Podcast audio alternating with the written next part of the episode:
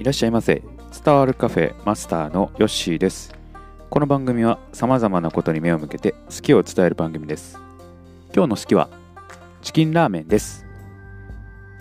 チキンラーメン。インスタントラーメンで有名ですね、えー、最近ではあの満腹というね NHK の連続、えー、ドラマで、えー、安藤桃福さんが作られたので、えーまあ、有名になった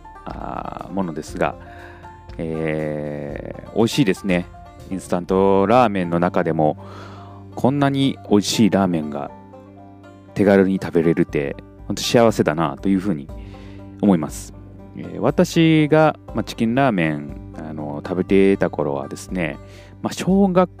生の頃の記憶が結構あって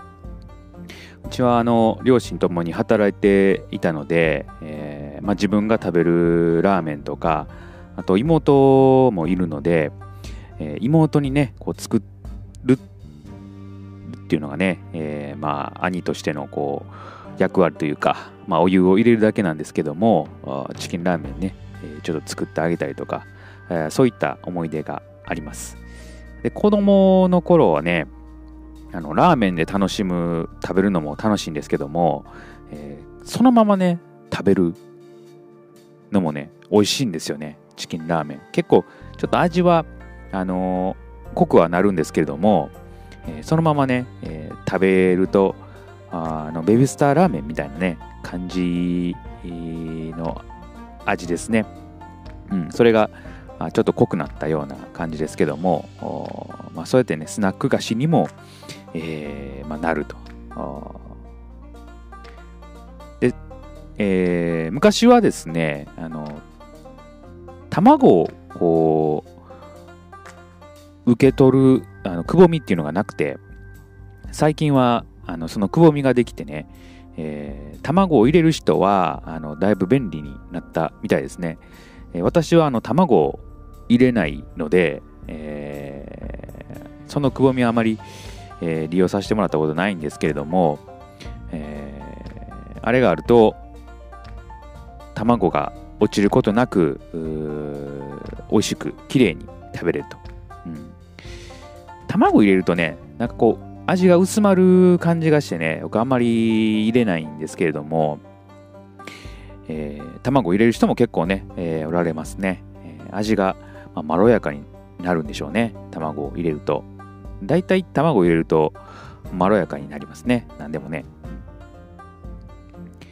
チキンラーメンを、えー、少し、調べますと、まあ、会社はですね作販売会社は、日清食品です。で、えーまあ、開発しはったのが安藤桃福さん。大阪ですね。池田市に自宅があってそこでね、えー、研究をされていました。満腹ね、えー、見た方はねだいぶその辺のストーリーは、えー、描かれていたので、え詳しくね知りたい方は満腹をね見ていただけたらねより楽しくこの歴史をね見ることができるかなというふうに思います。なのでここでは歴史はちょっとさらっとえー、いこうかなと思います。結構作った当初はですね、えー、ま、高かった値段がで高かったんですけれども時代に次第にですねちょっとずつ広まっていって、ま、売れるようになっていったそうですねでいろんな試行錯誤もあってなかなかこう、えー、作るのは難しかったみたいなんですけれどもそれがね、えー、どんどんこう定着していって、えー、みんなが食べれる美味しい、えー、インスタントラーメンという形で、えー、世に広がっていったと。うん、でこれ調べていきますと安藤桃福さん96歳で、えー、亡くなるんですけれども、えー、なんとですね、えー、昼食は毎回この、えー、チキンラーメン食べられていたそうです。それほどやっぱり自分が作ったものをね愛されていたということだと思いますね、うん、美味しいですしね、うん結構こう飽きずに食べれる。いま、うん、だにあのほとんどその形変わってないですよね。昔から、うん、僕は小さい頃から食べてるのでいまだにこう食べる機会があるんですけどもチキンラーメンってほとんどその形態が変わっていないですし味も本当に、えー、あれでも完成されているなっていう感想はありますね、うん、いろんなこう野菜も入れていったりするとよりねこう栄養も取れるんちゃうかなと、まあ、ラーメンだけではねあのなかなかね、えー、栄養ってこうそれだけでは難しいんですけれども、えー、あとはその野菜入れたり卵入れたりねそういうアレンジをしていくとよりね、えー、まあいい食品になるのかなというふうに思います。こんだけ手軽に、えー、作れてですね美味しく食べれるインスタントラーメンここからまあ始まったのでね今がある今のこのインスタントラーメンのこう元祖というところになりますのですごい発見を、ね、開発をしてくれてありがとうと